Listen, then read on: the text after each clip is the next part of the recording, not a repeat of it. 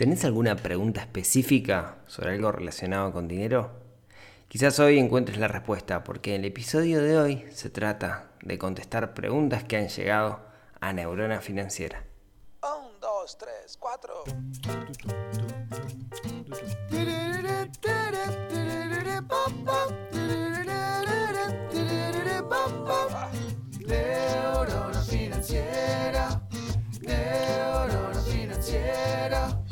Neurona financiera.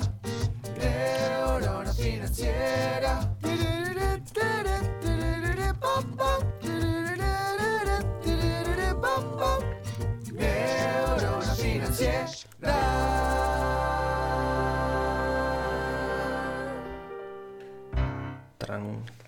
Muy buenos días, tardes, noches para todos. Bienvenidos a un nuevo episodio del podcast Neurona Financiera. Mi nombre es Rodrigo Álvarez, soy quien está detrás de este proyecto, de esto que busca que todos nosotros nos amiguemos con el concepto de dinero, nos amiguemos y dejemos de sufrir estrés por el dinero. Al final, la vida es demasiado corta como para estar sufriendo por dinero, ¿no creen? Y hoy un episodio que hacía tiempo que no hacía esto, un episodio de, de respuestas, de, donde tomo sus preguntas, preguntas que me han llegado por cualquiera de los canales, ya sea por Instagram, por mail, e intento desarrollarlas. En particular esta semana fue una semana muy movida, de llegaron muchísimas preguntas y no he podido responderlas todas, así que voy a intentar, y muchos les dije el miércoles les respondo esto en el podcast, así que voy a intentar responder esas preguntas que me llegaron esta semana, pero voy a hacerlo un poquito distinto a como lo hago siempre. Si, si sos nuevo en esto, sabes que esto antes una vez por mes hacía esto de responder preguntas. Por alguna extraña razón que no sé cuál es, dejé de hacerlo, pero voy a ver si, si vuelvo a hacerlo. Pero antes lo que hacía era leía la pregunta y después le daba la respuesta. Ahora voy a hacer como una especie de resumen de varias preguntas, o sea, estoy nucleando preguntas, llegan muchas, entonces estoy nucleando preguntas por ejes temáticos y voy a ir derecho sobre el eje temático en cierto sentido. ¿Por qué hago esto? Bueno, me llegan dos tipos de preguntas, tres tipos de preguntas podríamos decir. Una es la genérica, que son las que vamos a tomar hoy y voy a intentar contestar, que me parece que aportan valor a toda la comunidad. Después me llega otro tipo de pregunta que es como muy personal, que yo quiero explicarles que me faltan herramientas como para poder responderlas y muchas veces no las puedo responder, ¿sí?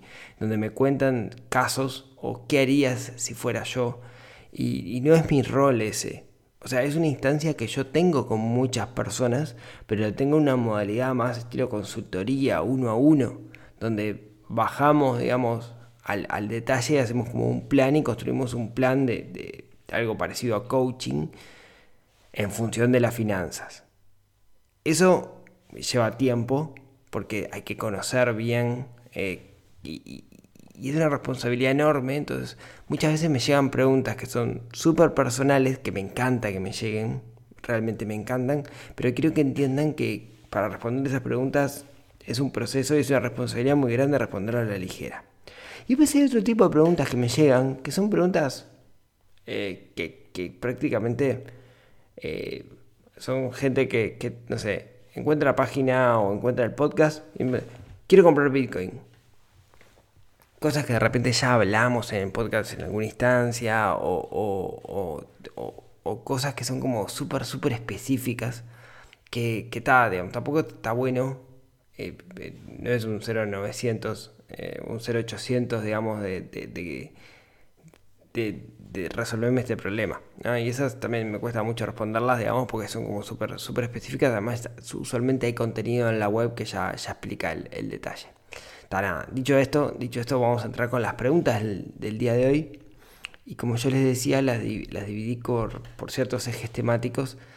Muchos están relacionados con inversiones, que la mayoría de las preguntas vienen por, por ese lado. ¿sí? Y, eh, y otras tantas de, las estoy mirando acá y otras tantas de finanzas personales. Así que vamos a arrancar con, con la primera.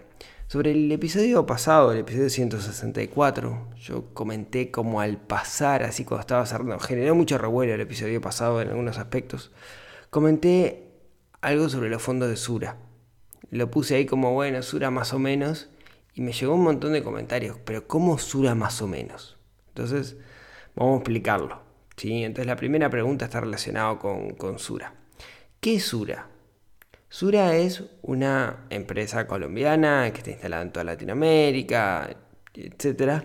Y que en Uruguay tiene tres líneas de negocio, seguros, la AFAP y AFISA. AFISA quiere decir Administradora de Fondos Sociedad Anónima.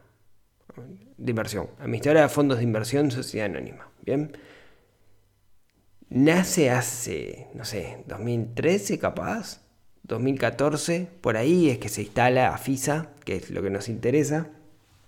Y tiene una propuesta re interesante que es, permite invertir en fondos. Arma sus propios fondos, unos fondos conservadores en pesos uruguayos, de renta variable, digamos, pero que invierten en cosas de renta fija como bonos, letras de revolución monetaria, unidades indexadas, etc. Y tiene varios fondos y su objetivo es empatar o ganarle a la inflación, dependiendo cuál sea el fondo. Tiene algunas particularidades que le hacen muy cómodo, como por ejemplo poder girar dinero desde cualquier banco. O sea, desde cualquier banco vos haces un giro azul, así que técnicamente oficia como una cuenta de banco porque también te ofrece liquidez porque te permite en menos de 72 horas sacar el dinero. Y tiene algo, algo interesante y era que cuando arrancó, si bien en el contrato decía que para arrancar una cuenta uno tenía que tener 5 mil dólares, o su equivalente en pesos, eso no se, no se validaba. No se validaba. Vos podías tener menos de 5 mil dólares que no pasaba nada. Podías abrir la cuenta con 100 pesos, abrirla en cero y ahí empezar a hacer como giros periódicos si querías. Y eso estuvo muy bueno porque para aquellos, digamos, que no tenían dinero o tenían poco dinero, era un muy buen método como para empezar a ahorrar. ¿Qué pasó? Em, bueno, primero, cobraba una, cobra, o cobraba una comisión cerca del 2% del total del fondo, después fue modificando esto en función de distintos fondos que fueron apareciendo, y después una también se transformó en corredor de bolsa, ¿sí? o, sea, o corredor de bolsa o asesor financiero o, intermediario financiero, no sé bien cuál es el rol que tiene.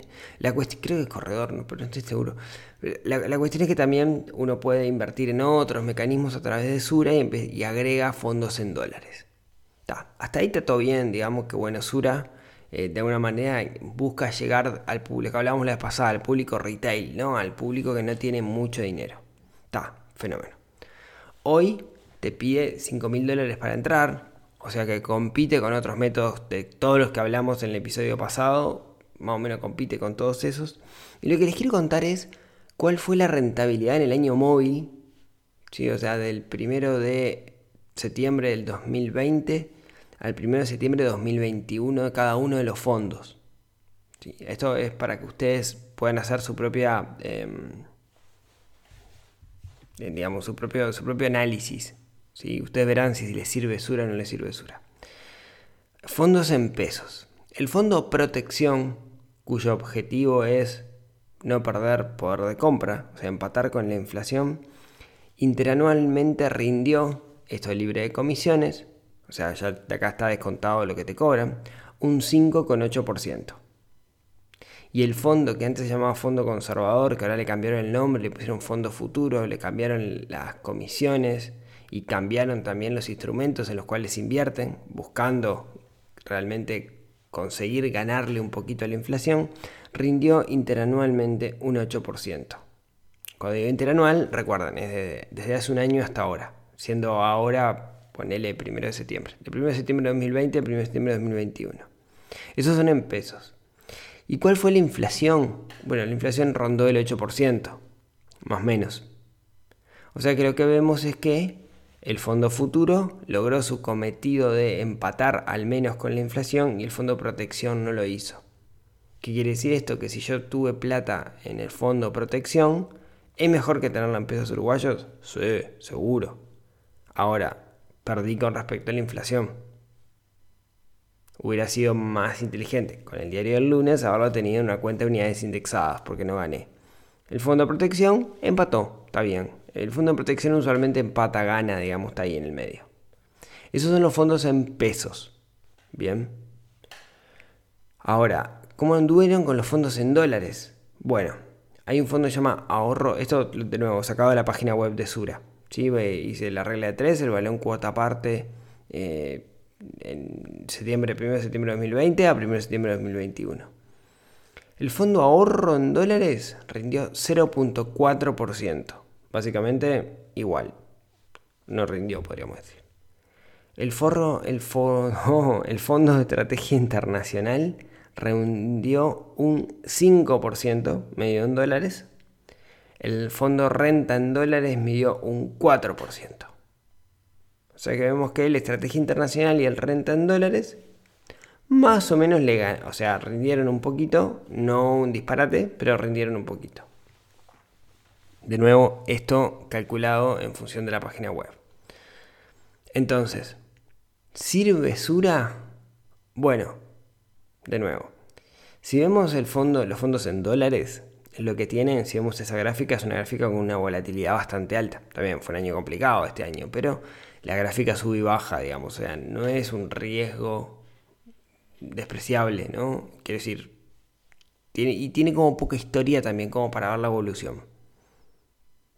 Eh, lo que quiero decir es que no ha sido una locura tropical. ¿Ah? Entonces tengamos eso, eso, eso presente.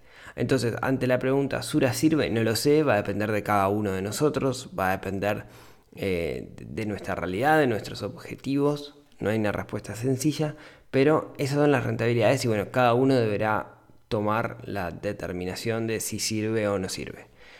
Y ahí me meto con, otra pregunta, ¿no? Alguien me preguntaba, yo el otro día contaba en, en, Instagram que se me rompió los lentes, no sé qué, no sé cuánto, y qué bueno que tenía el fondo de emergencia como para eso, que te permiten endeudarte.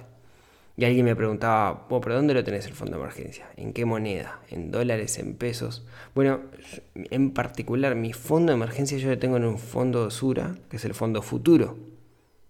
Porque no pierdo con respecto a la inflación, o al menos eso debería pasar, no debería perder con respecto a la inflación, y tengo liquidez.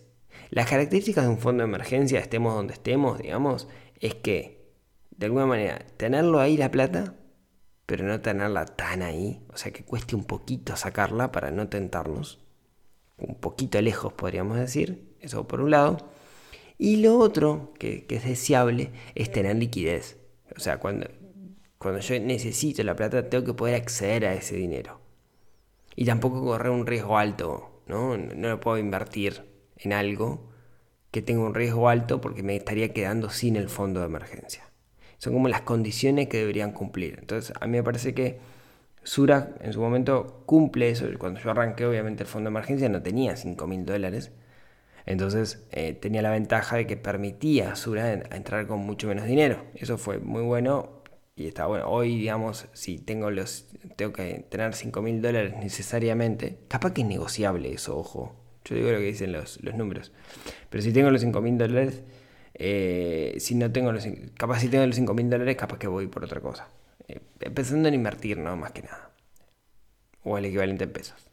Entonces, el fondo de emergencia tiene que cumplir esas, esas características. Vamos a nuevo. Liquidez, tengo que poder sacar la plata, pero no tiene que estar tan cerca, tiene que estar un poquito lejos. Debería estar bueno que, no perdiera valor con respecto a la inflación. ¿sí? O sea, debería estar bueno que no, no perdamos con respecto a la inflación y el último, eh, el último punto es, eh, no debería correr riesgo con ese dinero. Bien, eso con respecto al fondo de emergencia, que también es una pregunta que surgió bastante esta semana. Tercera pregunta. Alguien me preguntó la diferencia entre tu plan de Mayorano y Smart Saving de Poly Online. Y vamos a explicar bien qué es cada uno de esos, de esos productos eh, para, para, que entiendan. A ver. Vamos a empezar. Vamos a empezar por, por las bases. Hay un instrumento que es un ETF que se llama SPY 500. Son las 500 empresas más grandes de Estados Unidos. Básicamente es un índice, es un instrumento que acompaña un índice que es el promedio ponderado de esas 500 empresas. Es una de las formas de invertir más cómodas que hay porque eh, estás invirtiendo básicamente en el crecimiento de la economía, podríamos decir. Eh, es una estrategia válida eh, tomar todos los, y, muchos dicen que es la mejor inclusive, todos los meses poner algo de dinero en este índice. Si es una estrategia a largo plazo, este índice tiene un crecimiento histórico del entorno de los 8% desde que se tiene registros de la, de, la, de la industria, así que parecería que es una buena estrategia. Sí tiene años donde cae, pero en el global viene, viene creciendo. Estás apostando a que el mundo va a seguir creciendo en cierto sentido. Entonces, es una buena estrategia ir y meterle cada tanto algo de dinero. La gente de Poly Online tiene un producto que automatiza eso que se llama Smart Saving. Básicamente, lo que te permite es todos los meses poner algo de plata en el SPY 500. Vos básicamente todos los meses girás algo de dinero y ese dinero va al SPY 500. No tenés costos de trading, nada, eso digamos, de alguna manera ellos te, lo cobran, pero no es que estés comprando las acciones, no tenés que abrir una cuenta, nada, ellos resuelven todo. Entonces es una forma de ahorrar en el SPY 500 sumamente interesante. De hecho, la gente de Beck Advisor tiene un producto similar que no solo eso, sino que además se descuenta de la tarjeta de crédito, sea, tenés un débito automático de tu tarjeta de crédito que va a comprar este producto y además tiene una especie de seguro de que dentro de cierta cantidad de tiempo si por alguna razón le pasa al SPY 500, te cubren hasta cierto punto que te van a devolver el, creo que es el 40, al menos vas a ganar un 40%. Entonces también suena, suena como súper, súper interesante eso con la gente de Beca, de Beca Advisor. Y me pedían que lo comparara con tu plan de Mayorano. Y es bien distinto, porque tu plan de Mayorano lo que hace es invertir en un fondo o en varios fondos, que son fondos administrados, donde hay un administrador que es el que de alguna manera decide qué mete y qué no mete adentro del fondo. La diferencia, digamos, es que en un caso hay una persona o una institución, en el caso de, Mayorano es BlackRock, que es una institución enorme, que administra el fondo, y en el caso de Polyonline es el mercado, o de, o de Beca, digamos, en el caso del SPY es el mercado.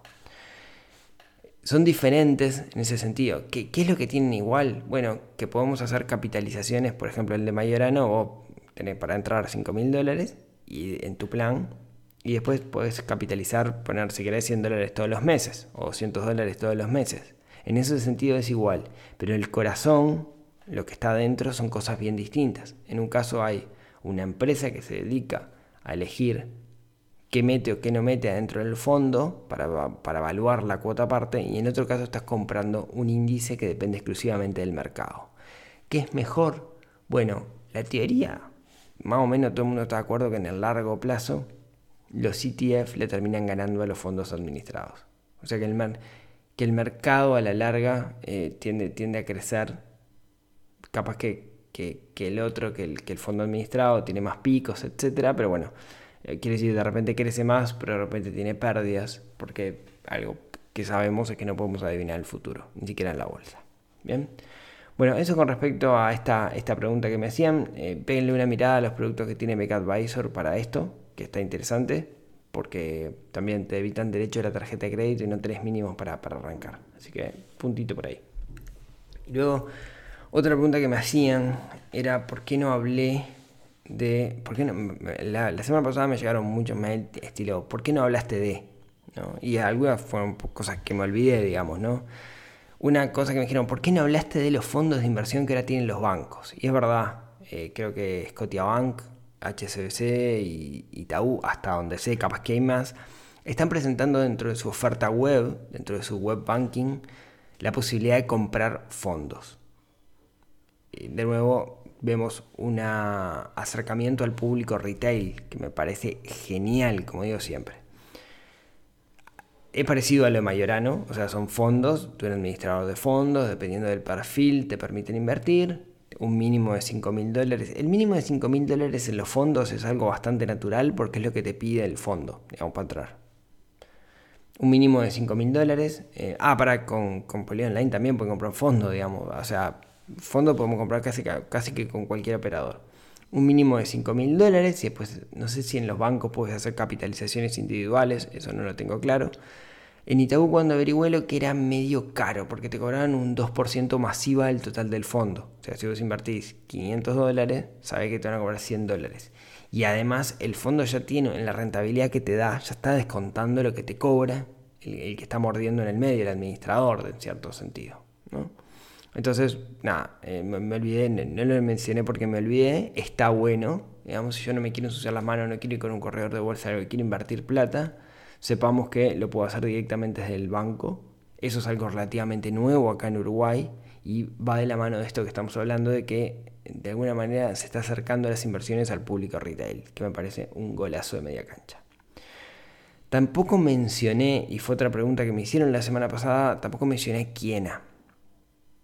Eh, Kiena es un robot advisor. Un robot advisor es un robot, y no nos imaginemos un robot así estilo Arturito, sino que es un software, un algoritmo que lo que hace es tomar decisiones sobre un portafolio de inversión en función de conceptos matemáticos. Conceptos matemáticos como la frontera de eficiencia, eh, rebalanceo de portafolio, etc. ¿Cuál es la idea? La idea es que nuestro portafolio esté optimizado matemáticamente. Y eso ha demostrado que funciona. ¿Sí? En vez de poner a un humano a hacer esas, cuentas, dejamos que lo haga un robot y que el robot tome decisiones sobre nuestro portafolio. Eso lo hace en, acá en Uruguay y en Argentina y en la región, lo hace la gente de Kiena, lo pueden encontrar en kiena.com. Eh, hace un tiempito salió un comunicado del Banco Central diciendo que Kiena no estaba regulado por el Banco Central. Como, ¿esto es bueno o es malo? Bueno, no, es ni bueno ni malo. A ver, ¿qué es lo que quiere decir? Kiena lo que hace es abrir una cuenta en un broker internacional. Supongamos que es, no sé, Interactive Broker. Te abre una cuenta en un broker internacional y tiene su robot, que su robot tiene permiso para operar en tu cuenta y es el que toma las decisiones. Independiente que uno pueda entrar y tomar sus propias decisiones. Pero lo que uno hace es girar dinero a una cuenta en el extranjero, en Estados Unidos, y el robot opera en esa cuenta. Entonces, no está regulado, cosa que tiene sentido que no esté regulado porque en realidad no, no tiene acciones aquí. ¿Eso qué quiere decir? Quiere decir que el día de mañana desaparece Kiena el Banco Central te va a decir, jodete, digamos, yo te dije. Ahora, digamos las cosas como son, cuando yo invierto, cuando yo abro una cuenta en el extranjero, muevo plata e invierto en esa cuenta, tampoco está regulado por el Banco Central. Porque es afuera. ¿Sí? Entonces, quiero decir, no es tan malo esto que hace Kiena, que no esté regulado, que no esté regulado no quiere decir que esté mal. ¿sí? Eso es lo que tenemos que tener presente.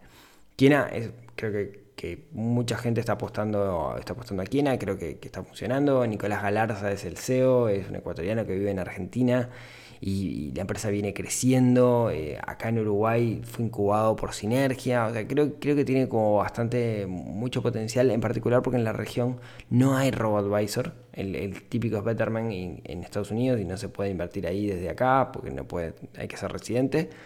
Así que Kiena también es una opción que, simplemente me olvidé de mencionarlo la vez pasada. Nicolás lo hemos tenido en reuniones de antes de que naciera el Club del Inversor, después en el Club del Inversor también lo hemos tenido.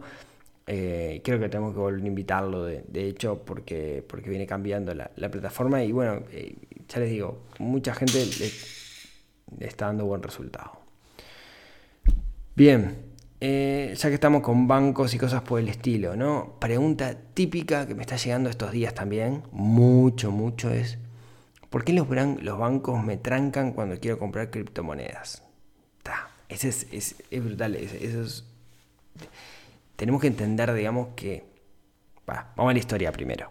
Quiero girar criptomonedas. ¿no? Entro en Binance, que es como el broker de criptomonedas del mundo mundial, Entro en Binance.com, quiero girar dinero para fondear la cuenta, para poder comprar criptos y cuando lo voy a hacer eh, me rebota el giro. O lo hago con tarjeta de crédito y me rebota el, pago con tarjeta. Llamo al banco y el banco me dicen, no, mira, por compliance no podemos hacer esto. ¿Pero por qué? Bueno, ¿dónde viene el tema? Ameritrade está quién sabe dónde, básicamente, ¿no? Primero, a los bancos no les gustan las criptomonedas, porque de, cierto sentido las criptomonedas eh, son un sistema descentralizado y el banco es un sistema centralizado. Es como agua y aceite, digamos, ¿no? Las criptomonedas surgen como contraposición al sistema centralizado donde los gobiernos toman decisiones, etcétera, etcétera, que afectan a la moneda. Entonces, a los bancos no les gusta porque pierden por Yo con criptomonedas puedo girar plata de un banco a otro sin comisiones, solamente pago la transacción. Si tengo que hacer eso con el banco, tengo que dejar plata por todos lados, ¿no? Yo puedo tener plata guardada en la blockchain y que el banco ni se entere. Entonces, por eso a los bancos no les gustan. Ahora, digamos las cosas como son. También los bancos están condicionados, están eh, regulados y tienen un área de compliance sumamente estricta, en la cual tienen que comprobar un montón de cosas y tal. La realidad es que el mundo cripto eso lo ignora. Entonces, eh, a los bancos no les gusta. Dicho esto, también hay un tema que cuando uno va a girar plata a Meritrade, está girando plata a una cuenta que quién sabe en qué isla extraña, paraíso fiscal está. Creo que, no sé, la pasada me lo habían comentado y era, un lugar medio raro. Entonces, eh, no te dejan girar plata ahí y te, cortan. Digamos, fuera de que no les gusta, está ese otro tema, digamos que no lo pueden hacer, por más que quisieran, no lo pueden hacer. ¿Qué estrategia tengo, digamos, si mi banco no me permite fondear una cuenta para comprar criptomonedas? Bueno, la estrategia que hay, la más usada, es lo que se llama P2P, ¿no? El peer-to-peer, que es en realidad uso alguna de estas plataformas como intermediario en cierto sentido, pero lo que estoy, o, otras, digamos, local Bitcoin, mismo Binance, y lo que hago es le compro, yo quiero comprar Bitcoin, le compro a otra persona. ¿sí? Hacemos como una transacción y hay una forma como de regular ahí en el medio de que, de que, de que estafas, aunque las hay siempre. Así que tenemos que tener cuidado. ¿sí? Pero bueno, eh, a lo que voy es que existen, igual existen formas de comprar criptomonedas. Este, no sé, nosotros, por ejemplo, en Inversor tenemos, hay un grupo de compra-venta de criptomonedas. Y, es ahí donde, donde se hacen muchas transacciones, pero, pero si no, las otras las plataformas los hay. O sea que si quiero comprar criptos hoy por hoy, y no puedo fondear la cuenta, se lo tengo que comprar a otra persona, básicamente. ¿sí? Pero bueno, también pasó hace relativamente poco que el Banco de la República Oriental del Uruguay, el BRO, eh, cortó o, de alguna manera no dejó hacer giros o retiros de brokers internacionales. ¿no? Por ejemplo, de, muchas personas me comentaron que habían tenido problemas para hacer giros a Ameritrade, que es un broker norteamericano regulado y todo eso. Y bueno, este, gran tema, digamos. Eh, entonces, eh, cuando preguntaron al Bro, dijeron es una normativa del Banco Central, pero el Banco Central dice no, no hay nada. Yo hablé con gente de otros bancos y me dijeron no, no hay ninguna normativa de otro banco. Al parecer mm, es algo del Bro interno que lo toma esto del, del de Ameritrade como si fuera un sitio, digamos, eh, oscuro y tal, no, no es. Así que el Bro eh, es el banco país, pero es un poco monolítico en ese, en ese sentido. Y hay que tener un poco de cuidado. Bien, y me queda una última pregunta. Sí, ya está. La última, porque se me fue largo esto. Em, muchos me están preguntando cuándo vuelve, si, si voy a volver a abrir el, el PFP. Como ustedes saben, hace ya unos años comencé con un, tengo un proyecto tengo que se llama el PFP, el Plan Financiero Personal, que es una especie de programa en el cual busco que las personas construyan su plan financiero personal y es algo de lo que estoy particularmente orgulloso. Yo cerré las puertas de ese programa y estoy trabajando con las personas que están dentro. ¿Cómo estoy trabajando? Bueno, independiente del programa en sí mismo, estamos haciendo dinámicas. Todas las semanas tenemos reuniones, o casi todas las semanas, eh, donde tenemos reuniones donde discutimos temas específicos. Esas preguntas, digamos que complejas, las hacemos y las desarrollamos en esa, en esa instancia. Y además eh, tenemos como ciertos, ciertas actividades, no sé, registro de gastos, desafío de registro de gastos, desafío de ahorro que estamos haciendo ahora, vamos a empezar. Quiero decir, hay, hay como un montón de, de, cosas que, que, lo estoy haciendo con, la comunidad. Y, y bueno, digamos que por el por el estatus en el que está ahora esa, esa comunidad de personas, eh, no, no, sería conveniente que lo abriera nuevamente en este momento. ¿sí? Así que quizás en el futuro abra, pero primero, eh, ya les digo, estamos en esta etapa de trabajar con las personas que, que están dentro eh, que, que me parece que es súper importante que si, si, alguien cayera ahora se sentiría medio perdido. ¿sí? Así que nada, eh, de momento el PFP no, no está abierto. Disculpen todos aquellos que, me dicen, quizás, eh, no lo sé, quizás, depende cómo, cómo se den algunas cosas antes de fin de año, abra nuevamente, inclusive con, con algunos cambios. ¿sí?